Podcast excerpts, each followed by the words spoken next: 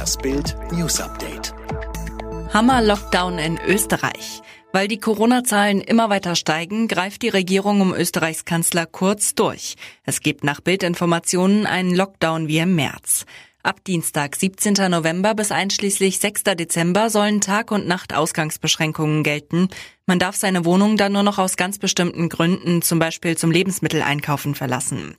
Neben Restaurants, die bereits geschlossen waren, müssen auch die meisten Geschäfte schließen. Ausnahmen sind Lebensmittelgeschäfte, Drogerien und Apotheken. Betroffen von den Schließungen sind auch Friseure, Kosmetiker, Schönheitspfleger, Tätowierer und Masseure. Schulen werden ebenfalls dicht gemacht. Sie sollen auf Fernunterricht umstellen. Gleichzeitig sollen alle Arbeitnehmer, bei denen es möglich ist, im Homeoffice arbeiten. Corona-Hilferuf aus den Kliniken. Wir stoßen an unsere Belastungsgrenze. Das ist der Hilferuf an die Bundesregierung, der aus Kliniken in Corona-Hotspots schallt. Mehrere Mediziner und Klinikfachverbände fordern Bundesgesundheitsminister Jens Spahn bereits seit zwei Wochen auf, plan- und verschiebbare stationäre Operationen zu stoppen oder wenigstens zu reduzieren. Fakt ist, seit Wochen steigt die Zahl der Covid-19-Patienten auf Intensivstationen rasant an. Inzwischen sind es 3300 Menschen, mehr als in der ersten Welle der Epidemie in Deutschland. Es gibt zwar einen Puffer von rund 6400 freien Intensivbetten, die aber nur betrieben werden können, wenn Pflegepersonal von anderen Stationen der Krankenhäuser auf die Intensivstationen versetzt wird. Israelische Agenten töten Al-Qaida-Vize im Iran. Abu Muhammad al-Masri, der zweithöchste Führer der Terrorgruppe Al-Qaida, ist tot. Zwei israelische Agenten haben den Terroristen auf den Straßen der iranischen Hauptstadt Teheran erschossen, und zwar im Auftrag der USA.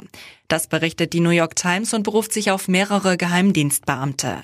Die Tötung des Terroristen soll demnach schon am 7. August stattgefunden haben, am 22. Jahrestag des Attentats auf die US-Botschaften in Afrika.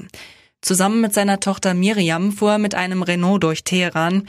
Beide wurden von einem Motorrad aus erschossen. Miriam ist die Witwe von Hamza bin Laden, dem Sohn Osama bin Ladens. Kobe Bryant gehört jetzt zu den toten Topverdienern.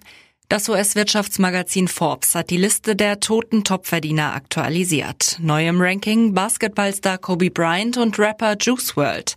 Michael Jackson führt die Liste an, auch elf Jahre nach seinem Tod verdienen Erben kräftig an seiner Musik. Der im Januar bei einem Hubschrauberabsturz tödlich verunglückte Basketballstar Kobe Bryant rangiert auf Platz 6. Durch den Verkauf von Sportbekleidung und seiner Autobiografie kamen rund 20 Millionen Dollar in die Kasse. Auf Platz 7 Rapper Juice WRLD. Nach dem Tod des 21-Jährigen im Dezember 2019 schnellten die Musikverkäufe hoch. Einnahmen rund 15 Millionen Dollar. Yogi probte den Notfallplan für die EM.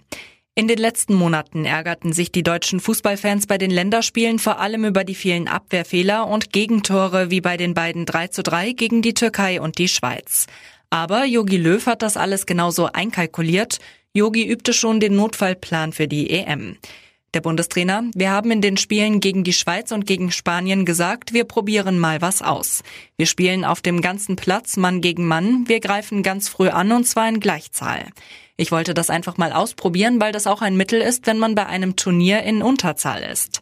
Yogi denkt also schon voll an den EM-Titel und mögliche Szenarien wie eine rote Karte in einem wichtigen Spiel.